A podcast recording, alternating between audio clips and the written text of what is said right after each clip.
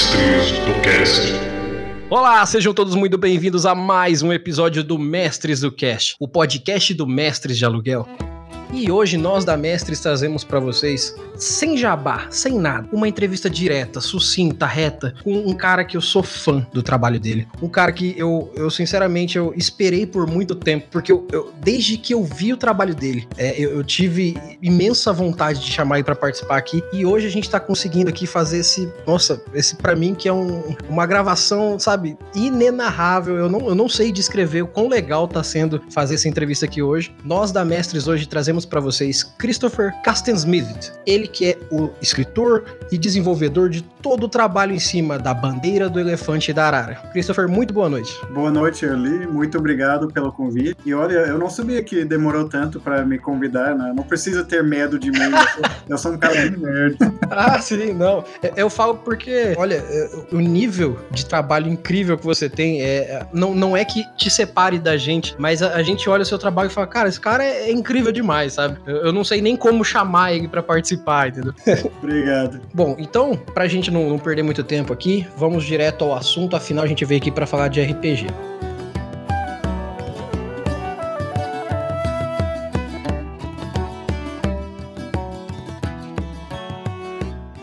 Christopher, a, a, acho que a primeira pergunta que comumente todo mundo acaba fazendo para você, acho que todo mundo acaba querendo saber muito direto do seu trabalho. Mas aqui na Mestres, como eu tinha falado para você anteriormente, a gente tem muito isso de querer saber sobre o autor, porque eh, existem muitas pessoas por aí que ainda não são autores, ainda não trabalham com RPG, ainda não expõem seus verdadeiros trabalhos. Às vezes tem guardado em casa ou tem aquelas ideias. Eu queria saber um pouco de você, lá da sua história, desde que desde antes de você vir aqui pro Brasil e tudo, é, como você começou no RPG e quando isso passou de o seu hobby ou seu gosto pro trabalhar com isso, para querer fazer disso um, é, a bandeira do elefante da arara? Hum, bom, eu, eu acho que eu poderia falar uns 40 minutos só sobre essa pergunta aqui. Ah, por favor, eu não tenho pressa. por favor.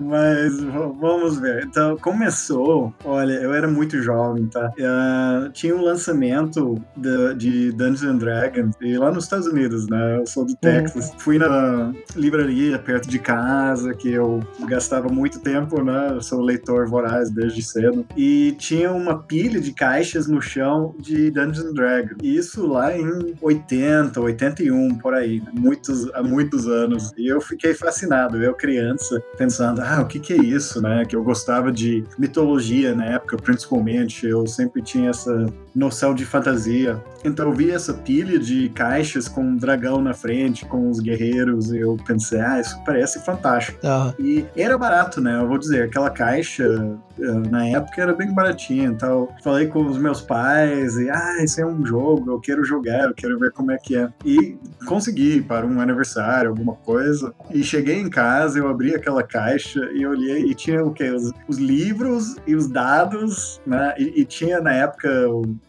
giz de cera branco para preencher os números dos dados, né? E era isso. Que maneiro. E eu achei muito bizarro aquilo, porque eu não sabia nada de RPG. Então, e porque até porque estava sendo lançado nacionalmente, né? Quem, sim, eu sim. acho que foi a primeira uh, versão que realmente saiu fora da comunidade inicial do RPG. E eu não sabia nada sobre isso, então eu estava pronto para devolver para a loja, porque eu não sabia nem o que fazer com aquilo. Uhum. Mas acabei abrindo e lendo um pouco, eu comecei a ler e eu li tudo, né? Capa a capa, eu li toda a aventura, e eu tava assim, ah, isso, isso, que coisa maravilhosa. Tá, então eu já estava assim viciado na ideia de jogar. Só que eu demorei um pouco, porque eu não encontrei ninguém para jogar comigo. Eu não sabia mestrar e eu tava procurando alguém para mestrar, porque eu ainda era criança. Sim, sim.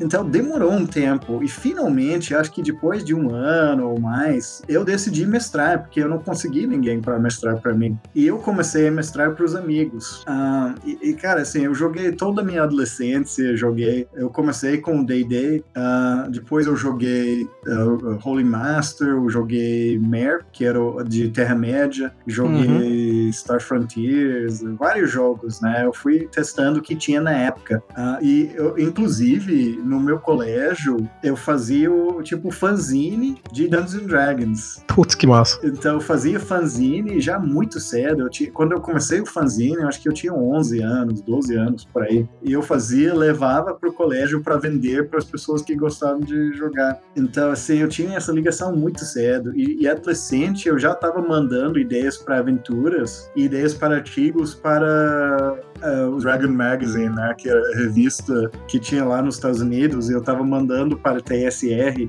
Então, desde cedo, eu, eu, tive essa ideia de escrever para RPG. Só que, claro, né, eu era jovem, nada saiu, e finalmente, no final do. Lá no ensino médio, eu parei de jogar um pouco, né? Mas é eu vou dizer, foi muito importante para mim, foi muito importante para o meu desenvolvimento jogar jovem, porque era muito importante para mim em nível social uh, me ajudou a lidar com depressão, com bullying, com várias coisas no colégio. Uh, então, realmente, eu, eu, falo às vezes que salvou a minha vida, porque as amizades que eu criei fazendo o RPG realmente me deu vontade de continuar a viver, sabe? Foi nesse nível, foi muito importante. E ao mesmo tempo, eh, já que eu fiquei mestrando, praticamente exclu exclusivamente mestrando e não jogando, eu, eu aprendi muito cedo a criar personagens, criar cenários, contar histórias. E foi fundamental no meu desenvolvimento como profissional também, depois. Então, vou dizer, RPG para mim foi uma das coisas mais importantes da minha vida. Então, tu pergunta assim sobre o, como é que afetou a pessoa, realmente, no meu caso, foi muito forte. Entendi. Cara, eu até assim, você falando sobre isso, é, a, a gente aqui que tá tentando agora levar o RPG de outras formas, com outras abordagens para as pessoas, para não só como um jogo, mas como você mesmo falou, como uma forma de sociabilidade, como uma forma de vencer barreiras que a vida acaba colocando pra gente, porque é, o quesito social tá cada dia menor, né? Então, é, é, o quanto mais a gente consegue pequenos artifícios que gerem o fator social, que gerem a conversa, que gerem a brincadeira, que gerem momentos bons é, a, desse jeito social, é, são bons pra gente como criação, como desenvolvimento. E é, é, é, interessante você falar isso, porque isso tudo que você passou, você passou lá nos Estados Unidos, né? E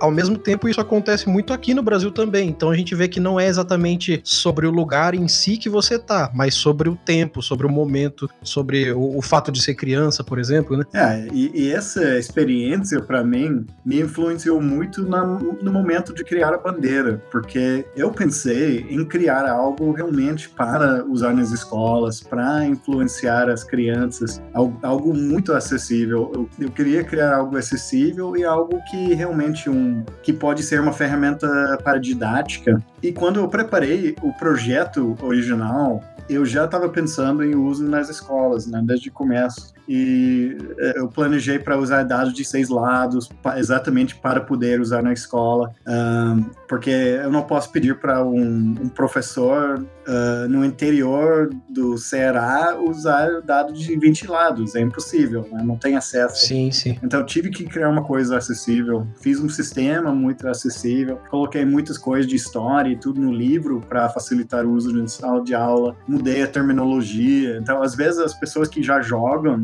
estranham um pouco, né? Porque eles abram, eu não falo em mestre, eu falo em mediador. Uhum. Porque é, é, muito mais fácil chamar um aluno de mediador do que mestre, né? Sim, sim. E eu, eu uso o participante, então é, o foco é a interpretação de papéis e não um jogo, entende? Então, isso, tudo isso facilita colocar em sala de aula. E eu me lembro que eu estava pensando, quando eu estava montando o projeto, e eu, eu pensei um dia, eu pensei, olha, se eu conseguir atingir um aluno da maneira que o RPG influenciou a minha vida, é missão cumprida. Eu, eu, tive exatamente esse pensamento. E, e, claro, eu já atingi muito mais, né? Eu, eu, já recebi muitos relatórios de professores, alunos e tudo. Então, realmente é, é uma coisa maravilhosa de pensar que eu estou realmente conseguindo é, ter esse impacto, né? Com esse projeto, que foi planejado por isso mais do que qualquer outra coisa. E também não quer dizer que os adultos não estão gostando, porque tem muita gente jogando, né? De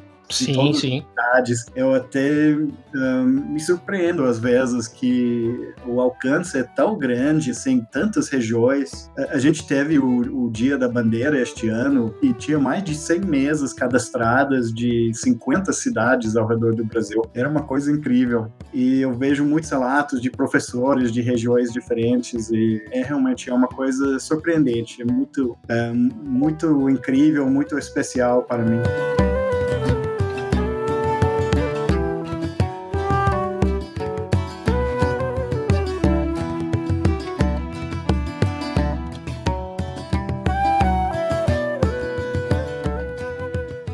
Deixa eu te perguntar uma coisa, porque assim, é, eu li duas vezes já a bandeira. Já procurei tudo que você escreveu que eu consegui achar em português. Não que eu não leia em inglês, mas eu, eu gosto de ler quando a, a, a, obra tá em português, porque eu consigo sentir tanto a vontade do cara que escreveu, como o trabalho do cara que fez a tradução, teve todo aquele cuidado da minúcia da tradução, né? E de tudo que eu vi, eu vi o quanto você se empenhou para tentar deixar a coisa verossímil, tipo, realmente é, factual e ao mesmo tempo fantasiosa, mas um, fa um fantasioso que mostrasse como a, a, as lendas são vistas, como a parte histórica é, a, aconteceu o mais próximo possível, dentro do cabível, né, porque ainda é um RPG, e eu acho que a, a pergunta principal que me veio, que eu acho que é realmente a maior questão que eu teria para te fazer hoje sobre a bandeira, é, é um pouco antes dela em si, que é assim, em que momento entra a, a, na sua vida lá o Brasil aqui para que te gerasse essa, esse interesse de vir conhecer a nossa história, conhecer a nossa cultura e criar a bandeira? Em que momento na vida do Christian entrou o Brasil a ponto de você vir para cá? Sim, agora, primeiro eu quero apontar outra coisa que falou que era. Tu falou, ah, ler em português e ver sim, o sim. trabalho do tradutor e tal. Mas nesse caso, eu escrevi esse livro em português primeiro. Ah, sim, claro. E uh, normalmente eu escrevo em inglês. A, literatura eu escrevo em inglês, né? A ficção. Quero dizer, Sim. eu escrevo em inglês e é traduzido para português. Esse livro eu escrevi em português e o engraçado é que foi traduzido para inglês, não, não por Sim. mim, mas por outro. E então... isso é interessante, né? Porque é o caminho inverso da, digamos assim, do, do seu próprio meio cultural, né? É, é, é, muito engraçado. Eu nunca achei que eu ia ser traduzido em inglês, mas é, agora é um dos idiomas que eu fui traduzido, foi para inglês também. É muito gozado. E o, o RPG agora estou negociando, estou finalizando o contrato para publicar em espanhol. Então já vai ter português, inglês, espanhol, RPG até o ano que vem. E estamos alcançando novos públicos. É, eu, eu, estava lendo sobre aqui nas notícias, já, já, você, a publicação da bandeira já está em mais de 12 países, se eu não me engano. Uh, a bandeira, assim, é, é por aí, né? mas ah, em alguns casos são as histórias, sabe? Ah, sim, sim. É no caso o conjunto da obra, né? É, nem isso. É, é que eu comecei escrevendo para revista. Né? Então, ah, sim. Eu mandava os contos para revista. É, seria que nem o Conan do Robert E. Howard, sabe? Sim, ele, sim. Ele mandava para a revista. E a revista publicava. Então, tu não ganha muito dinheiro com isso, só ganha alguns leitores. Então, tem muitos países que pegaram. A, a primeira história foi muito premiada até, que, que gerou todo o resto do mundo. Então, esse foi pego, muitos lugares, muitas revistas do mundo pegaram e publicaram essa história. Mas para venda mesmo, assim, de forma comercial, uh, no momento tá na China, tá na Espanha, tá em inglês, né, pro mundialmente em inglês e Sim. no Brasil em português, né? Então, são quatro idiomas na venda no momento, né? Que realmente tem o, o, como produto comercial. E o RPG tem em inglês, português e vai ter em espanhol em breve. Que maneiro. É, fora disso, eu quero continuar crescendo em algum momento, italiano, alemão, quem sabe, mas por enquanto eu tô com esses. Mas as, as histórias iniciais foram publicadas em mais lugares, isso é, é verdade, tem bem mais lugares. Uh, foram na Holanda, República Tcheca, Romênia, vários lugares diferentes. Muito massa. Europa, os europeus adoram. Olha, eu vou te dizer uma coisa, antes até de você responder a outra pergunta que eu fiz, é, eu, eu acho que a, o maior benefício do seu, do, do, da sua obra como um todo, é, não só para o mundo conhecer mais sobre o Brasil, mas como para o brasileiro ter mais interesse pelo Brasil. Porque aqui no Brasil a gente tem, se eu não me engano, o Desafio dos Bandeirantes, que é uma obra brasileira mesmo, que é um RPG muito bom, muito bom mesmo. Só que é, é, é muito legal a profundidade que você dá dentro do RPG, do, da bandeira, e, e, e, da facilidade que você coloca para que as pessoas joguem e aprendam mais sobre a própria cultura delas. Então, sem dúvida nenhuma, é de grande valia, não só como um jogo, como um hobby, como é, tudo que a gente está falando aqui, mas de forma histórica, porque é isso que vai gerar aquela, aquela ânsia da pessoa querer falar assim: bom, se esse RPG é legal, então provavelmente se eu estudar mais sobre a história do Brasil, eu vou gostar muito mais. Então, sem dúvida, para o brasileiro, é, é, uma, é um adicional sensacional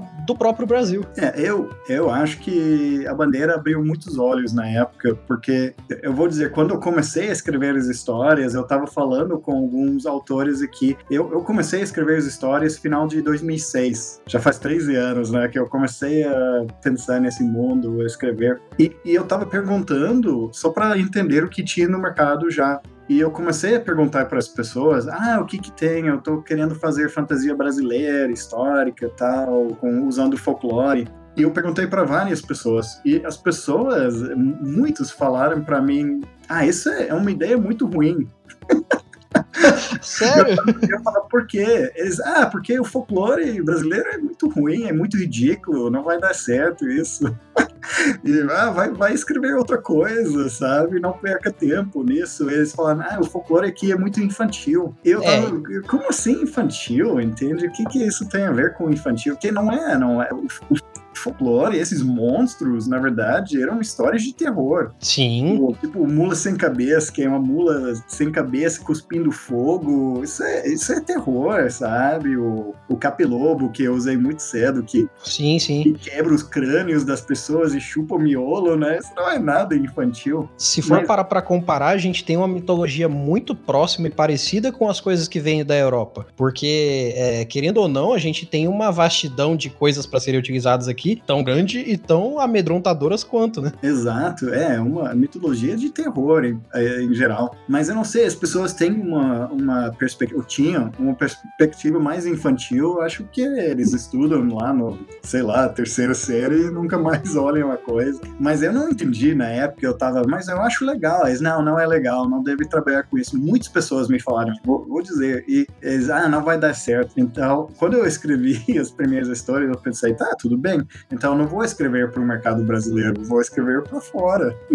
porque tá bom para porque eu acho que vai dar certo, né? E, e também nunca é, não, nenhum assunto é infantil, entende? É, é o tratamento que dá para o assunto que é importante. Exatamente. Pode, pode pegar o, qualquer assunto e fazer uma coisa adulta com aquilo. Então eu escrevi as primeiras histórias pensando lá no, agora, né? Então como, a primeira história foi publicado em, nos Estados Unidos antes de qualquer outro lugar e, e as outros foram, como eu falei, em vários países ao redor do mundo. E quando começaram a dar, uh, quando as histórias começaram a dar sucesso lá fora, as pessoas começaram a se dar conta que realmente podia dar uma roupagem um pouco mais adulta para as coisas, podia contar histórias legais. Isso não quer dizer que outras pessoas não tentaram, né? Tu citou o Desafio dos Bandeirantes, mas no, no campo de ficção tinha o Roberto de Souza Causo. Sim. Ele, ele tinha umas coisas nos anos 90, o Simone Saureschi também. Eles escreveram umas coisas bem legais, no, no mesmo vibe, nos anos 90. Um, então, bem antes de mim. E mesmo. Eu até,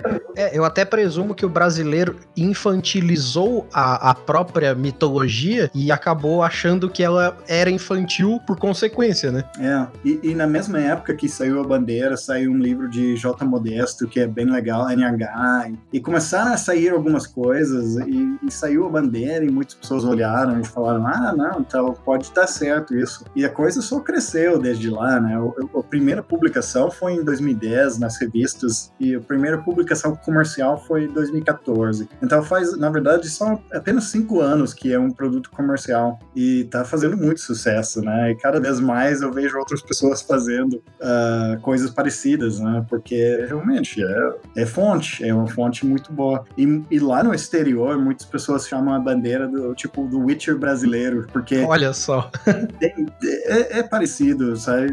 Pra quem lê as histórias mesmo que, que deram origem ao RPG, é aquela coisa, os caras estão lá na floresta lutando contra monstros, fazendo isso meio como carreira, sabe? É a mesma coisa do Witcher mesmo. Então é. E, e claro, o Witcher é baseado em quê? O folclore polonês. O cara pegou lá da Polônia, criou histórias da mesma forma que eu fiz com uma mitologia brasileira. Né?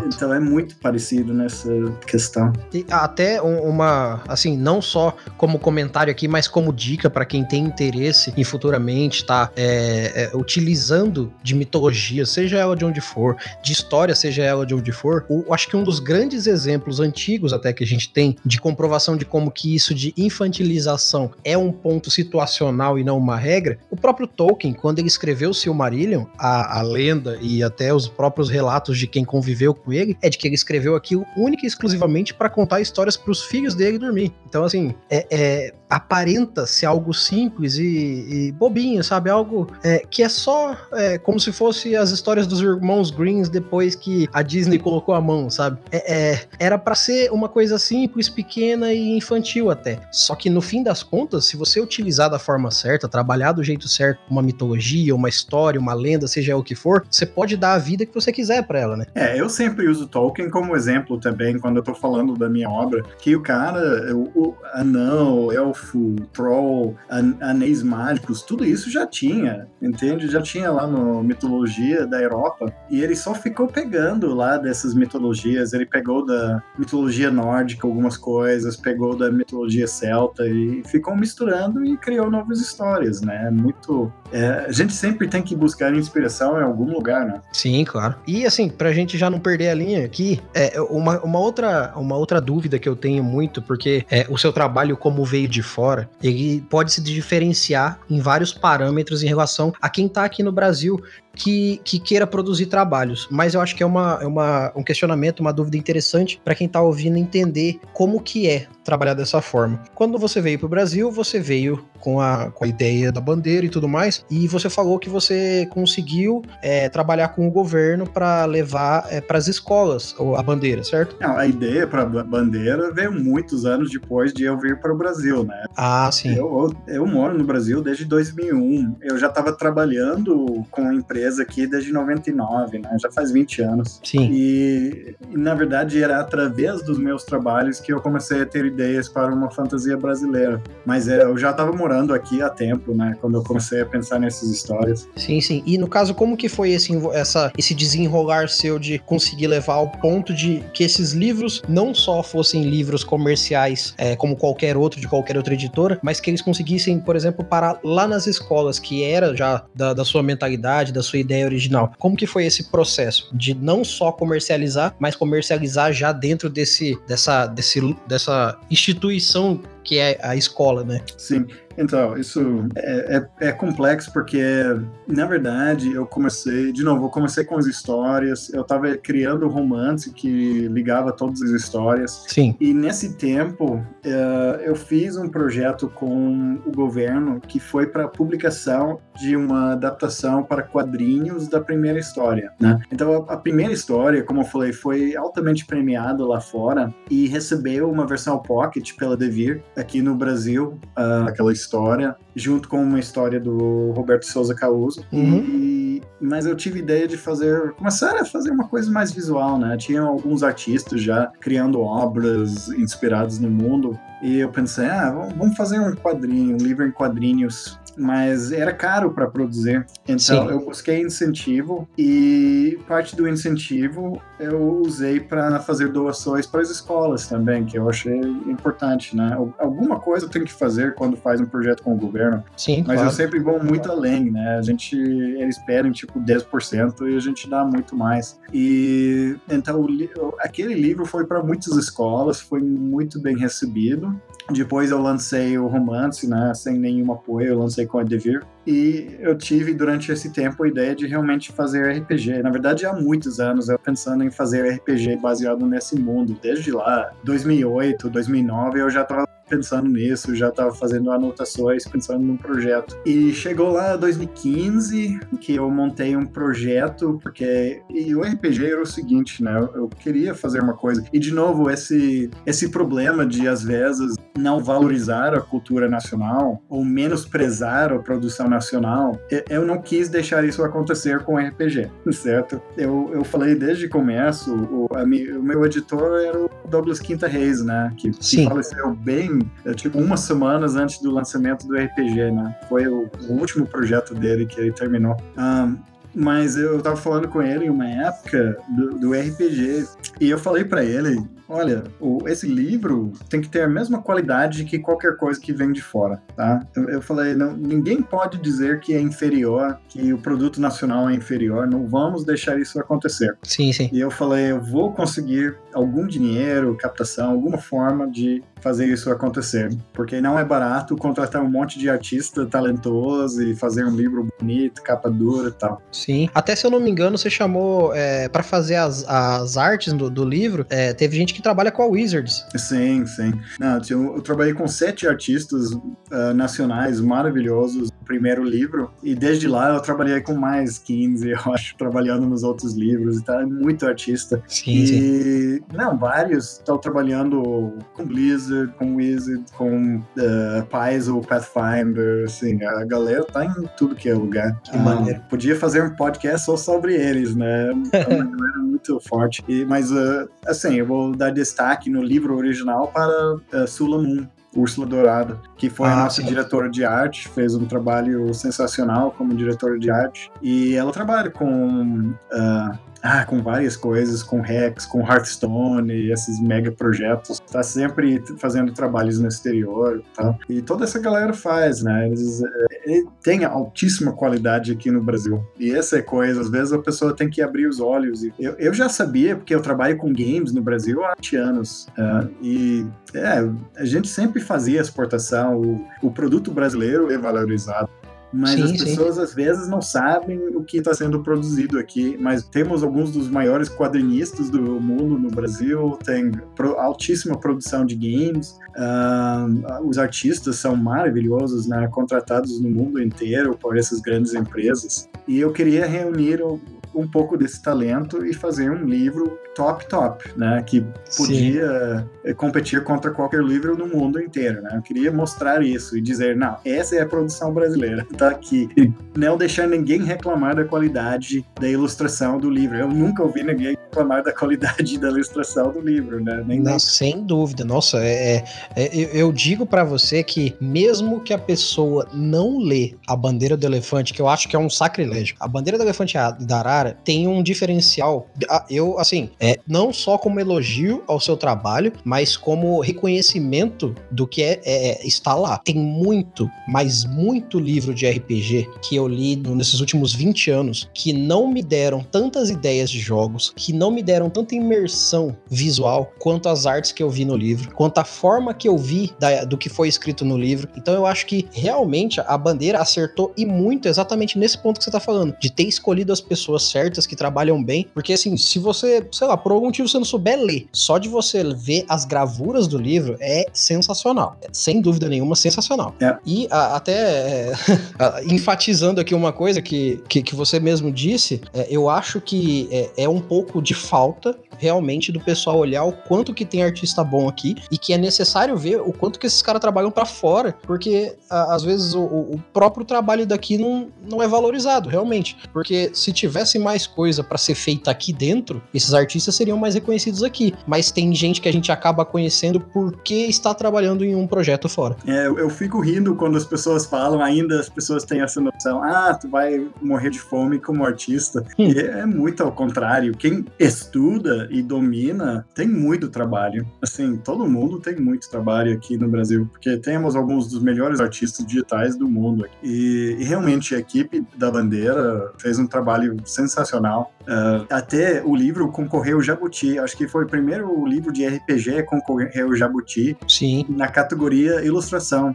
E realmente eles, eles juntaram todas as categorias categorias de ilustração no ano passado. Então, foi entre os 10 melhores livros ilustrados de todo o país, de toda a produção do país, né? Sim. E, e foi a primeira vez que o RPG entrou nesse, né? Então, esse nível, entende? Tipo, porque tu imagina, tem dezenas de milhares de livros publicados no Brasil todos os anos e foi selecionado entre os 10 melhores. Exatamente. Então, foi assim, sensacional. E tu viu que a gente, a gente ganhou um N agora, né? Foi Sim. o primeiro RPG brasileiro a ganhar um N também.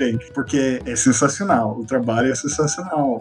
Nem, nem falo do meu texto, né? A arte é nível internacional e já reconhecido internacionalmente pela, por, pela qualidade, né? É isso que eu quis. Eu não, eu, e outra coisa também, porque eu quero atingir o jovem. Eu não posso botar um, umas ilustrações meia boca no livro e atingir o jovem que está jogando videogame, que está uh, vendo coisas do mundo inteiro. Não, não tem como. A gente tem que produzir alguma coisa que vai chamar a atenção do jovem. Sim, sem dúvida. Então eu fui atrás, né? O, o patrocínio, eu consegui usar a lei de incentivo à cultura, que na verdade só habilita o projeto para buscar patrocinadores. Então hum. quem patrocinou mesmo foi um banco, um banco de La London que patrocinou o livro. E era isso, né? Então eu consegui, através dessa empresa, realizar esse, esse trabalho tão fantástico, né? De, de tanta gente maravilhosa. E desde lá a gente não, não usei mais incentivos, tá? Só publicando, uh, trabalhando normal, né? Pagando, contratando, fazendo, mas ainda mantendo o mesmo nível de qualidade. Mas o, realmente aquele incentivo foi no momento certo para fazer o livro básico, bem feito, bonito bonito, botaram um preço bem abaixo do mercado para atingir um grande público, né? E aquele primeiro livro a gente deu, deu metade para as escolas e outra metade vendeu em três meses, né? Foi uma coisa incrível. Sim, sim. E até, assim, é, eu queria fazer uma pergunta para você. É, é, é, claro, é, é, é mais sobre o, o, seu conhecimento de vida, de forma nenhuma, é, pulando o assunto da bandeira, mas assim, eu acho que a bandeira ela é um resultado não só do trabalho de muita gente, como de inspiração de muita gente. Mas como você conhece duas cenas, vamos colocar assim, ou mais cenas de RPG pelo mundo, eu queria saber de você quais são as principais diferenças que você vê no RPG como um todo, não só como cultura, mas como jogo, mas como forma que as pessoas vêm lá no norte, né, nos Estados Unidos e por onde você já passou, e aqui no Brasil. É, o, o, que, que o, o, Christopher vê de diferença no RPG aqui e nos outros lugares? Olha, eu tô um pouco fora do, de lá fora em termos de RPG, né? Eu conheço muito mais o que tá acontecendo lá fora com games, com literatura, do que com RPG, né? Eu não sou a pessoa ideal para perguntar sobre isso, mas posso falar sobre literatura, sobre essas outras coisas, né? Eu, eu vi uma. Eu não sei, tem muito menos gente lendo cara, vou dizer, muito menos gente, tanto aqui quanto lá fora. Uh, isso, eu, eu, viajo, né? Eu vou para Europa de vez em quando, para eventos e tal, e tem menos gente lendo lá também. Uh, é um problema. Eu vou muito nas escolas aqui e eu pergunto para os jovens, eu pergunto, ah, o que vocês gostam? Vocês gostam de ler? Quem gosta de ler? Quem é artista? Quem gosta de escrever? Quem gosta de videogame? Quem gosta de YouTube? Quem gosta de... Eu pergunto sobre tudo, né? Para saber. Sim, sim. E chega lá e eu vejo com primeiro, segundo ano, que é 6, 7 anos, 6, 7 anos de idade, né? Eles leem muito e eles gostam, eles são leitores. E eles começam a perder lá no terceiro ano, quarto ano, quinto ano, começa a decair muito. E a partir daquele momento é YouTube e game que dominam. Uhum. Um, e é muito mais difícil fazer uma, uma criança ler hoje em dia. E essa queda é o mundo inteiro. E eu vejo isso muitos autores também. Um, eu conheço muitos autores que 10 anos atrás estavam vivendo de direitos autorais, de venda de livro, e não conseguem viver mais disso. Eles estão tendo que fazer outras coisas porque as vendas caíram tanto de livro em geral. E é problemático, cara, porque leitura é muito importante para o desenvolvimento do ser humano. Agora, porém, o RPG eu vejo como uma das armas contra isso, entende? Porque é mais fácil a aceitação do RPG, porque é um jogo, e eu posso passar para o jovem, eles vão de novo olhar aquelas imagens e começar a ler, e, e, eventualmente alguns vão olhar. Eu botei uma bibliografia no final do livro exatamente para instigar a leitura além do livro, né? Então, chegam no final do livro, ah, eu quero ideias para uma aventura, então eu vou buscar essa bibliografia, porque isso me inspirou também, de novo, o, aqueles livros antigos de Dungeons and Dragons sempre tinha bibliografia no final, com um monte de livros para dar ideias para aventuras. Então eu coloquei exatamente a mesma coisa no meu livro. Então é uma das ferramentas, né? É, é uma coisa que ainda consegue cativar a criança mais facilmente do que um livro de literatura, por exemplo. É, é muito difícil fazer a criança pegar e abrir uma, um livro de ficção e ficar lendo, mas o, o RPG a gente consegue. Então essa é uma das coisas. Agora, o que eu tô sabendo assim do, do RPG mundial, claro, no Brasil tá crescendo muito. A gente vê. Eu, eu, eu fui, principalmente quando eu fiz o lançamento no final de 2017, desde lá eu participei de vários eventos e tem muito mais gente jogando jogo de tabuleiro e jogando RPG no Brasil como um todo. Cresceu muito nos últimos anos e agora a gente vê esses crowdfundings, por exemplo, de, uh, de Tormenta, que aconteceu agora, Pathfinder, tá indo muito bem. E tem muitos projetos bem sucedidos de crowdfunding, tem muitos canais de, uh, de Twitch, de YouTube, pessoas jogando e milhares e milhares de pessoas assistindo jogos ao vivo. Tá Sim. crescendo muito. Agora, no exterior, eu não sei, eu não sei qual é o crescimento ou não do, da indústria, porque o RPG era mais forte lá fora, sabe? Eles já. Eu não sei que tá crescendo, tá diminuindo exatamente. Bom, eu, eu não sou a pessoa certa. Eu vou saber mais em breve, mas. Olha só, é, afinal, para expandir o, o mercado, a gente tem que estudar um pouco o mercado, né? Então. É, aqui no Brasil tá indo muito bem, porém, tá? Assim, eu vejo cada vez mais pessoas descobrindo, comentando, participando da comunidade. É uma coisa sensacional. E olha, eu, eu fui em eventos em todo o país, né? Nos últimos anos eu fui para Salvador, Fortaleza, Brasília, uh, São Paulo, Rio, muitos lugares. E tem gente jogando. Até, eu vou dizer, a bandeira, eu acho que onde mais se joga a bandeira é no estado do Ceará. Olha aí. É, tem muita gente que joga lá e tem muitas pessoas jogando em várias cidades, não apenas Fortaleza, mas lá Calcaia, Sobral, uh, vários outros lugares, Amontada, lá ao redor, da, ou no interior até do estado. Então a coisa está se espalhando. Tem muita gente jogando no Rio, tem muita gente jogando em Brasília, assim, eu vejo essas pessoas jogando muito, eu vejo pelos eventos que a gente faz, dias de eBay e tal. Então é sensacional, tá virando comum no país inteiro. Agora, muito. a acessibilidade de, do material ainda é, é fraca, né? É difícil encontrar sim, sim. livros de RPG. Até porque as livrarias trabalham muito pouco com livros de RPG, que quer dizer que tem que ir para uma loja especializada. Mas tem pouquíssimas lojas especializadas no Brasil. É, ainda é uma coisa. Infelizmente, ainda é uma coisa muito de nicho, né? Então, ou você procura uma loja disso, ou raramente você vai achar numa livraria tradicional, né? É, nem todas as, uh, as, as, capitais têm loja especializada de RPG. Sim, sim. Então acaba virando uma coisa online, né? Acho que a venda online é o que tá salvando o RPG no Brasil, porque é difícil encontrar em loja física. Então, sim, até porque, tem... né, o envolvimento do pessoal do RPG, é, pela busca e tentativa de mais RPG, se faz muito pela internet, né? Pessoal, assim, é claro que não é a, a melhor forma de fazer isso, mas é, às vezes uma tradução de um livro que é, não tem para vender numa loja, o pessoal procura um PDF, que não é a melhor pedida, mas é uma forma de estar tá tentando jogar o RPG e tudo. Ou então, por exemplo, quando sai um financiamento coletivo de um RPG, o pessoal se anima porque, poxa, agora eu posso comprar o livro, independente se vão vender na loja ou não, né? Exato. Mas é uma dica também, as pessoas têm que abrir mais lojas, né? porque é uma oportunidade. Uh, tem muito mais gente gente jogando jogos de tabuleiro RPG é uma oportunidade para estabelecer lojas, fazer ludotecas e coisas assim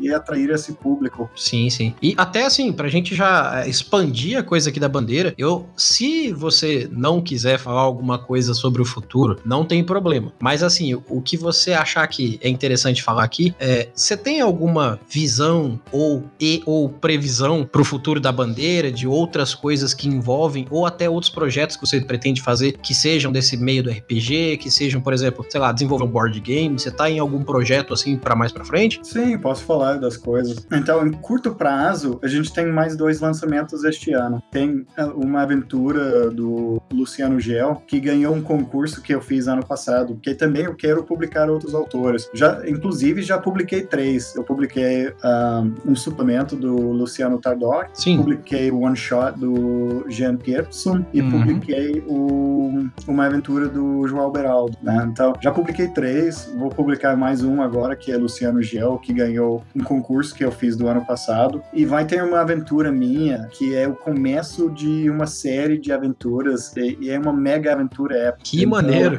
É, vai ficar muito legal, vou dizer. Assim, eu tava conversando com umas pessoas hoje sobre aventura e ficaram encantadas, então eu tô, tô bem empolgado para lançar esse. E é uma coisa que eu quis escrever para mostrar, pegar uma abordagem um pouco diferente e mostrar que a bandeira pode ter aventuras tão fortes como tipo o Dragonlance da vida ou esse tipo de campanha. Sim, sim. Então eu acho que realmente vai também abrir sobre essa questão do que dá para fazer com a bandeira, que as pessoas não estão indo muito longe. Eu acho é. que até essa aventura do Luciano Giel também segue essa linha, porque é uma aventura de terror. E é a primeira aventura realmente de terror que a gente vai lançar. Então vai, vai mudar, assim, eu acho, o pensamento das pessoas sobre o que dá para fazer e não dá para fazer com a bandeira. Tô, tô fazendo o um mundo cada vez mais fantástico, né? Sim, Porque claro. O, o primeiro livro eu quis deixar muito na história também, até por causa das escolas e tudo. E eu tinha toda aquela pesquisa histórica para os livros. Mas também eu tô cada vez mais fazendo a coisa mais fantástica e, e, fantasia. E eventualmente, em algum momento, vai ter uma segunda edição que vai ser mais fantasia, sabe? Um, e além do, do RPG de mesa, a gente está fazendo um game. O game, se tudo der certo, vai lançar no final do ano que vem. Game para computador? Que é baseado no sistema do RPG. É, o jogo digital. Que maneiro, cara. E tá, tá super legal, a gente tem uma equipe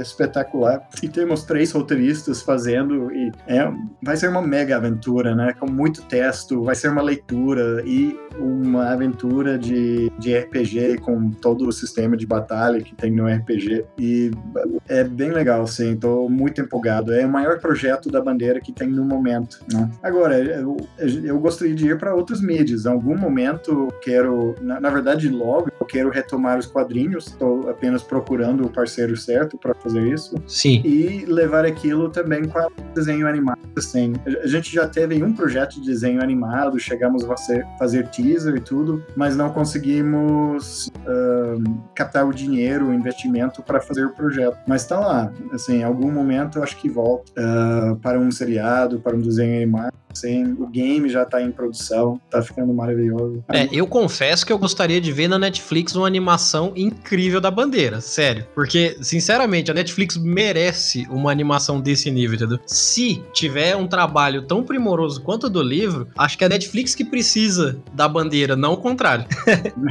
Seria maravilhoso, né? Em algum momento ter que sair alguma coisa na, na tela, seria maravilhoso. Sim, ah, sem dúvida. Mas esse é um dos motivos. Eu quero fazer quadrinhos quadrinhos agora para ter um bom material para dizer, olha, pegue isso, faz adaptação, tá pronto.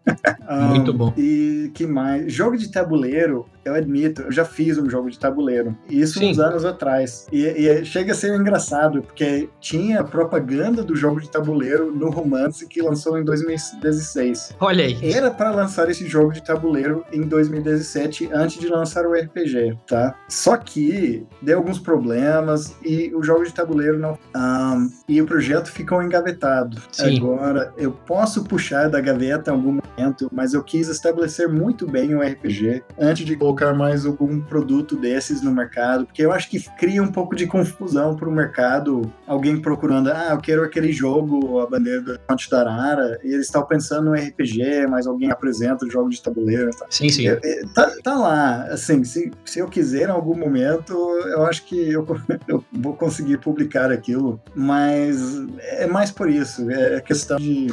Desculpa, eu, eu fica caindo aqui o micro. Não, fica tranquilo, fica tranquilo. Então, pra gente não, não tomar tanto mais seu tempo, eu queria fazer uma última pergunta que eu acho ela.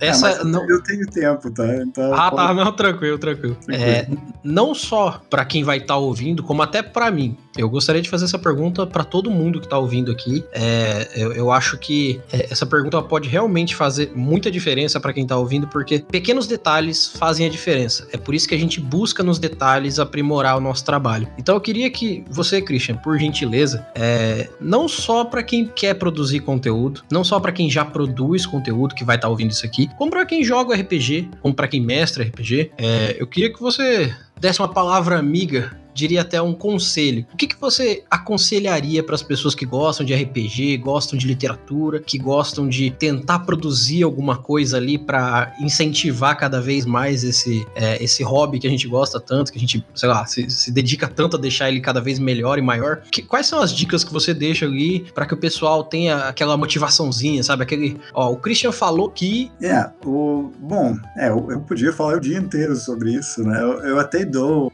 aula na cidade, dou aula no curso de game design, né? Design de jogos, é, jogos digitais principalmente. Eu, uma das minhas disciplinas é roteiro, então eu falo, não sei, 60 horas cada semestre sobre roteiro. Olha aí. Tem muita coisa para falar. Mas uma coisa que eu dou, que eu acho que aplica tanto para os mestres quanto para quem está desenvolvendo alguma coisa, dou uma dica aqui que eu, eu acho um, é muito fundamental pensar nos personagens, tá? E principalmente quando é mestre e os personagens uh, que não são dos jogadores, né? Vai ficar interpretando, pensa um pouco nesses antes de começar o jogo. Não só joga, ah, eu vou escrever um nome aqui e é o, é o, o vendedor lá da, da rua. Né? E vai ficar ruim, vai ficar de papel, entende? Sim. Tem que dar uma motivação. Como é que é, o que que é essa pessoa, o que ele tá pensando, como é que é o dia dele? Ele tá feliz, ele tá, tem lá uma namorada que tá namorando, faz ele feliz, e qual é o nome dela, e ele vai ver ela aquele dia, ou não, ou ele tem um cachorro, ou ele tem isso, tem aquilo, o que que ele começou, o que que ele almoçou aquele dia, porque são esses detalhes, como tu falou, detalhe faz toda a diferença, e são esses detalhes que na hora de interpretar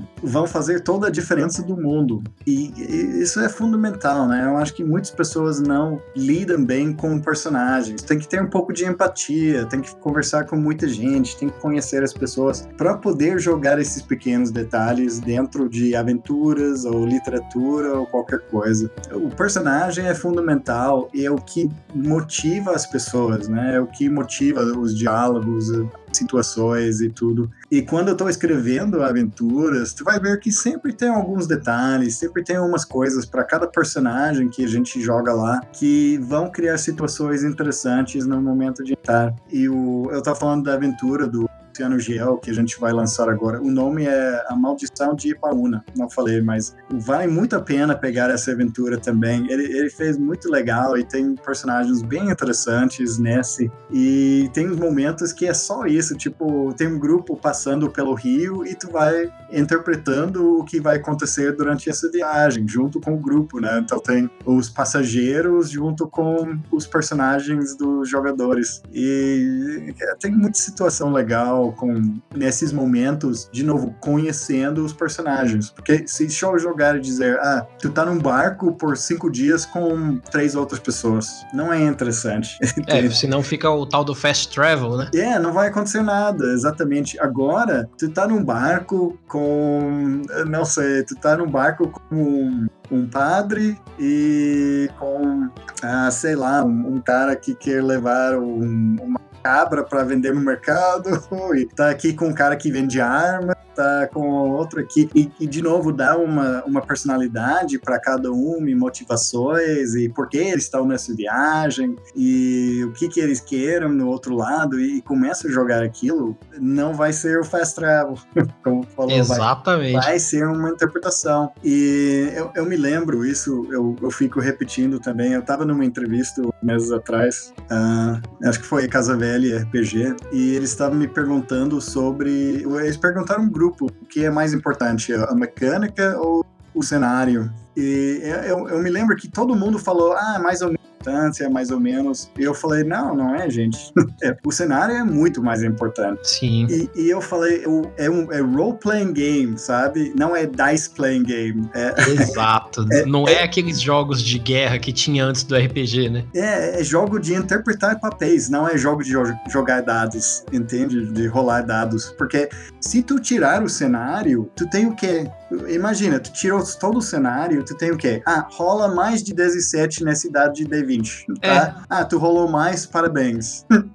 fica, um, fica só um. É, fica, não fica nem um board game, né? Porque é um jogo sem finalidade, assim. É, não fica nem board game. Fica só, ah, tenta ultrapassar esse número e deu. Agora, o que é interessante não é rolar o dado e tirar 17. É, não, se tu rolar 17, o, a tua espada vai acertar na cabeça dessa criatura que vai jorrar sangue, vai ganhar o tesouro. O cenário é tudo. E, e eu acho que, e de novo, o, a bandeira, eu fiz muito para interpretar papéis. O, o sistema tá lá, o sistema é fácil, o, e o sistema, para mim, é secundário. O, o sistema é para não atrapalhar a interpretação de papéis, é para apoiar a interpretação. Então, o meu sistema não tem atributos, por exemplo, só tem habilidades, porque habilidades que definem o que o jogador realmente pode fazer, né? O cara estudou, uh, sei lá, o marcenaria, e ele chega em uma casa e ele vê detalhes sobre aquela casa porque estudou aquele assunto, né? Sim, a rolagem é mais sobre dificuldades e aquele fator sorte que a vida traz, não é exatamente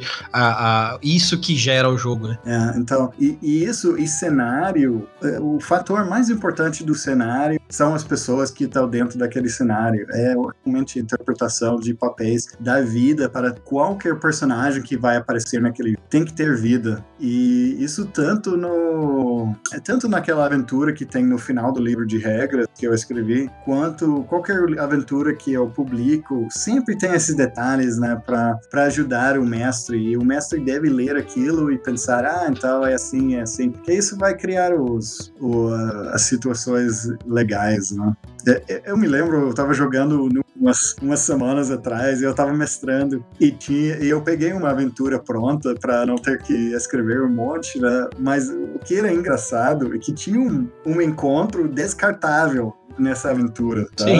Era, pra, era, era um encontro muito ridículo, que eles só botaram, ah, pode acontecer isso aqui. E era um parágrafo dentro de uma aventura de 20 páginas. Sim, sim. Mas aquele parágrafo, da maneira que o grupo lidou com aquela situação, eu peguei os personagens do outro lado e eu re reapresentei várias vezes. E na verdade a aventura virou sobre aquele encontro mais do que era planejado na aventura. E, e exatamente porque eu dei vida para aqueles personagens, que no, no, livro, pronto, não tinha nem nomes, né? Eu achei ridículo isso. Então, na, na hora eu criei personalidades para eles, eu criei nomes, eu criei motivações e virou o cerne de, de toda a aventura. Depois virou até a batalha final, foi contra esses caras que voltaram, encheram o saco.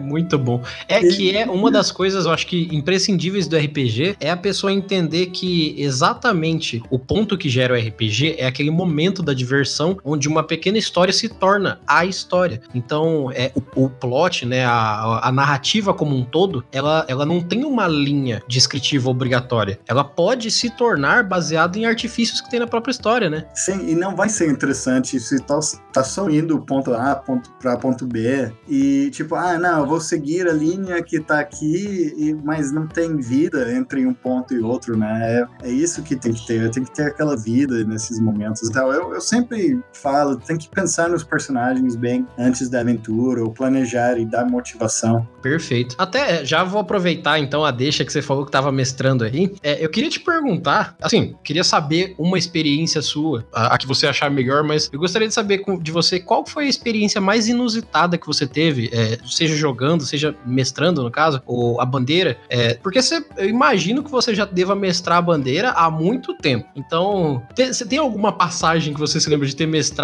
e ter falado assim, nossa, isso aqui foi, nossa, foi para muito longe do que eu imaginava, ou teve uma situação muito inusitada? É, eu já tive, eu tô pensando, eu tô rindo porque era uma coisa muito engraçada. Mas eu, eu já mestrei para grupos do, no país inteiro, né? Porque quando eu vou pros eventos, as pessoas sempre perguntam, ah, tu pode mestrar? E eu, eu normalmente eu mestro duas ou três vezes nos eventos. E, não, tive um grupo que e eu tava mestrando o que virou a aventura que foi lançada junto com o escudo do mestre. tá? Então, quando eu tô escrevendo uma coisa para publicar, eu sempre testo nos eventos. E às vezes eu descarto, não, não publico, e outras vezes é publicado. Mas essa aventura era muito importante porque eu queria lançar uma coisa legal com o escudo do mestre. E, a aventura, o nome é uh, A Misteriosa Seis Maria de Dom Perestrelo, tá? Uhum. Mas eles estavam testando uma versão antes de ser lançado da aventura. E os caras começaram a inventar, eles foram para esse lugar e, e, e, tem esse é o quest óbvio, né? Mas assim, as pessoas precisam de ajuda, eles pedem para ir lá lutar contra essas criaturas. E alguém do grupo começou a falar: "Ah, não, eu só faço isso se vocês erguem uma estátua minha no meio da vila". e os caras, eu, eu interpretando, tipo, não, mas isso é absurdo, porque a gente não tem dinheiro, né? Somos os pobres. E, e, ele, não, mas eu vou ganhar muito dinheiro com essa aventura e eu vou pagar. E ele, ah, tá, tudo bem, ok. e eles foram e eles lidaram, eles lutaram. Só que eles não chegaram ao final do que eles tinham que fazer sem, sem se dar conta. Eles voltaram e eu, eu tava interpretando. Eu falei, ah, mas não, não dá, entende? Ou vocês não terminaram, tem que terminar. O cara, o Mesa começou a ficar bravo. Tipo, ah, tá, eu só volto lá. Se a, a minha estátua tem que botar aqui, tipo, eu vou ser pelado e tal. E, e eu tava interpretando, na verdade, o padre da, da vila. Não, não posso botar um homem pelado no meio da, da vila e tal. E, cara, começou a ficar muito cômico, sabe? Mas era, era divertido, porque. E depois o grupo rebelou contra ele, matou ele no final. Deu uma bagunça toda. Mas foi muito divertido, bom. cara. Foi inesperado. Muito bom. Que é exatamente o que a gente espera, né, de um RPG. Exato, né? Sempre, sempre vai sair uma coisa inesperada. Agora, um, isso é muito bom, né? Eu, eu adoro levar essas aventuras para os eventos para testar, porque eu vejo o que as pessoas pensam e, e, e, me deixa desenvolver melhor os personagens. Tenho alguém nessa aventura que um, eu, tinha colocado que, os produtos que ele criava na fazenda dele, e um era rabanete. Ô, louco, aí sim. E eu comecei assim, eu tava tentando dar uma vida pro jogo, eu, o cara, eu comecei a falar, eu interpretando ele, falar muito de rabanete, tipo, ah, rabanete rabanete, tem que provar rabanete aqui, ah, tu não quer sopa de rabanete, pão de rabanete, tudo. E comecei a inventar e, e, virou parte da aventura, né? Que eu, eu botei lá, o cara gosta muito de falar sobre rabanete, que ele é o maior produtor da região e tal. E, e então essas ideias surgem muitas vezes mestrando. E, e, eu acho que alguém que quer publicar mesmo alguma coisa tem que testar muito. O, o livro, né? O, o livro de regras, eu fiz beta teste seis meses para realmente testar muito bem o sistema. Uhum. E agora as aventuras, eu normalmente eu, eu mestro umas três vezes antes de publicar qualquer aventura, só para ter certeza que tá funcionando. E a primeira vez é uma bagunça, né? Tu vê o, os problemas que tem, o S de, de Dom Pérez Estrela, a primeira vez que eu mestrei, eu vi muitos problemas problemas, muitos problemas de lógica que eu tinha, não tinha pensado muito bem e depois eu fui corrigindo. Então faz parte. Sim, sim. Tem que testar e, muito. Uh -huh. E assim, pra gente fechar então, porque eu, eu tava querendo fechar aquela hora, mas eu realmente não vou conseguir fechar sem fazer essa pergunta para você, porque eu acho que você é a melhor pessoa para me responder isso. Eu acho que, não só porque eu tô querendo saber a sua opinião sobre isso, mas é porque é uma coisa simples, mas você como estudou toda essa parte, nada melhor do que, do que te perguntar isso. Qual que é a sua criatura, ser, seja lá o que for que você você estudou, o que que você mais gostou de aprender e de ler daqui? Qual que foi, sei lá, o, a lenda, o bicho, seja o que for que você mais se apegou aqui nas histórias? É, quem leu o romance até o final deve saber, porque a última criatura que aparece no romance é o pai do mato, tá? Uhum. Isso sem dar muito spoiler, né? Mas o, um, o pai do mato é tipo o final boss lá do, do, do livro. É uma criatura incrível, porque tem tipo tipo 50 metros, sabe? É, é uma coisa doida. E tu fica imaginando como é que isso vira o folclore, que tem alguma criatura de 50 metros andando pela floresta e ninguém enxerga essa coisa até chegar, sabe? É, é, é o nosso Kraken, né? É, eu, eu, eu falo Godzilla brasileiro, cara. Isso, exatamente. É uma coisa muito inassustada. E até o, o Brasil tem que ser o King Kong, que é arranca-línguas. Sim. E, e, o Brasil tem o Godzilla, que é esse pai do o mato. pai do mato, e né? tem o Gojala ainda, que também também é uma criatura gigantesca, né? Então, eu, quando eu li sobre essas criaturas, eu até criei uma palavra, né? Por isso, eu vejo que as pessoas já estão tá usando para falar deles, mas tem o minhocão, o pai do mato e o,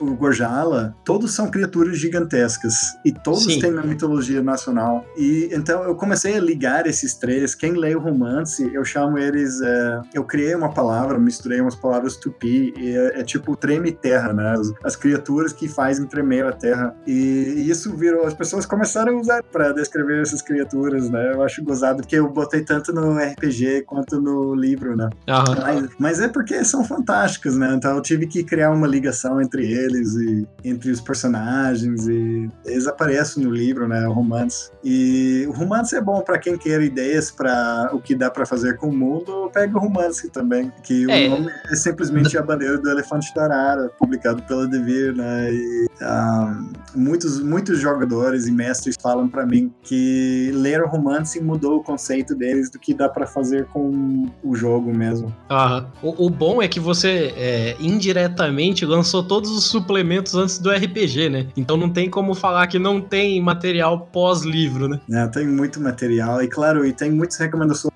próprio livro, né? Eu botei toda aquela biblioteca lá falando de uh, ficções de outros autores, falando de livro de história, um monte de coisa que pode usar como referência para inspiração. Não hum. falta. E a comunidade é muito forte. Eu vou dizer, eu, uh, eu não tenho fãs, eu tenho colaboradores, tá? Porque a galera trabalha muito, faz coisas excelentes. Quem vai. Tem um grupo no Facebook que é a Bandeira do Elefante da Arara RPG tá? Que já tem mil pessoas lá, eu acho. Uh, um grupo super ativo que vai trocando artigos, vai trocando fontes, vai e vai desenvolvendo. Aquele grupo já fez tipo ficha alternativa de personagem, cartas para usar durante o jogo, já escreveu um monte de aventuras e tem uma postagem lá que eu fico colecionando o que já foi publicado, né? Que para mim é muito legal. A galera tem, não sei, pelo menos 10 aventuras ou mais que dá para pegar só do grupo lá que a galera vai escrevendo. Então é, é fantástico, né? O, é muito maior do que a minha contribuição. Isso, essa é a parte mais legal de tudo. Eu acho que a comunidade abraçou e uh, o jogo já é deles, né? É, todo mundo vai contribuindo da sua forma e fazendo e adicionando, criando uh, e, e, e, também uh, o, o grupo vai trocando muitas ideias que eventualmente fazem parte do universo uh, do jogo, né? Então é fantástico. Para quem gosta muito da bandeira, quem quer ver mais coisas, é só entrar naquele grupo de Facebook que vai descobrir outro mundo além dos livros. É, é, incrível. E as pessoas vão lá trocando ideias e postando arte também, qualquer coisa. É muito legal. Perfeito. Christopher, então, quem agora pra gente fechar, então, quem quiser falar com você, quem quiser chamar você para gravar um podcast, quem quiser falar com você sobre o seu trabalho, sei lá, quem quiser entrar em contato com você, pode falar com você por onde? É, é mais fácil me encontrar no Facebook do que qualquer outra coisa. Vai no Facebook, manda uma mensagem para mim, ou pode mandar para. O, o, site tem endereço de e-mail, que é elephantmacaw.gmail.com também. Então pode mandar por e-mail. Mas e-mail é, é aquilo, né? Não é sempre confiável. A gente olha de vez em quando, né? mas normalmente funciona, assim. Então eu diria ou por aquele e-mail que tem no site. Uh, e a site é bandeira.org. Então se vai na bandeira bandeira.org e vai na parte que é o autor, que tem toda a minha bibliografia e tudo. Tô procurando só para ter certeza que tá lá ainda. E tem um, isso, tem um endereço de e-mail lá. Ou me mandar uma mensagem no Facebook, né? Então, eu, eu sou super acessível. Se tiver uma dúvida para entrevista, para qualquer coisa. Tu viu, né? Tu, tu que me chamou, o quê? Uns dois dias atrás? Já estamos aqui. Exatamente. Por então... sinal, novamente, Christopher, muitíssimo obrigado pela sua participação aqui. É, eu espero que esse episódio abra a cabeça de quem quer produzir, quem quer fazer alguma coisa, quem quer é, dar um passo à frente, seja mestrando RPG, seja jogando, seja criando conteúdo sobre, seja com certeza utilizando da bandeira do Elefante da Arara, que é um projeto, um trabalho primoroso, muito bem feito, de anos aí, que deu frutos muito bons e com certeza esses frutos vão vingar por muito tempo ainda e que venha mais, porque se a bandeira, como RPG e como tudo que já saiu dela já é bom, imagino que pode vir por aí ainda. Né? E desde já, novamente, muito obrigado pela participação. É, espero que você tenha gostado de participar aqui também. Eu sei que é, é, tudo um pouco corrido, mas a gente tenta falar do máximo de coisa possível. Ah, Eli, muito obrigado pelo convite. Parabéns pelo trabalho, pelo mestre do CAS. E continue fazendo, por favor, né? Muito legal essa contribuição para a comunidade, muito importante. E é uma comunidade que está sempre crescendo, como eu falei. Certo. Beleza, então. Christopher, muito obrigado. Novamente, agradeço pela participação e para todo mundo que estiver ouvindo aqui, eu agradeço por terem ficado até aqui. Não se esqueçam de mandar um e-mail aqui pra gente. Falem sobre esse, esse episódio incrível que a gente está gravando hoje. Falem sobre os nossos outros episódios. Não deixem de mandar o feedback de vocês. E não deixem de, se possível, passar lá no nosso PicPay Assinaturas, deixar uma contribuição, fazer parte do nosso grupo. Logo em breve a gente vai ter sorteio aí. A gente tá fazendo evento, tá fazendo um monte de coisa para trazer mais conteúdo para vocês, para que vocês conheçam mais de RPG, falem mais sobre RPG e principalmente joguem mais RPG. Então, não deixem de participar com a gente. Você ouvinte, você que eu gosto tanto de estar tá ouvindo aqui a gente. Eu, Christopher, a gente não tá falando aqui para as paredes, a gente tá falando pro mundo. E novamente muito obrigado, Christopher. Eu encerro por hoje por aqui. Meu nome é Erli e eu estarei aqui esperando por vocês. Nos vemos no nosso próximo episódio e até lá.